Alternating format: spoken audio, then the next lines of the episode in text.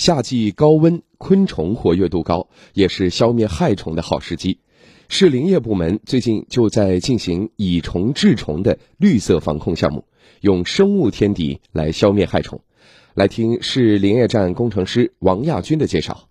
前几天，苏州林业站的工作人员在各个绿化带和林地里释放害虫的生物天敌，预防控制虫害。一个个小袋子里就是害虫天敌的虫卵和虫茧。一个是周氏颞小蜂，还有一个是花绒机甲，主要是用来防治美国白蛾，还有一个鳞翅目害虫，还有一种就是我们日常常见的牵牛类害虫。本次释放的生物天敌主要有周氏颞小蜂、花绒寄甲和管氏肿腿蜂三种。它们孵化以后，就会把卵寄生在害虫的幼虫或茧上，让害虫无法发育成成虫，以此达到消灭害虫的目的。美国白蛾当然在我们现在苏州还没有发生，但是它在苏北是大面积发生的，能够对我们的绿化，还有我们的呃农业都有一定的危害，严重的时候可以。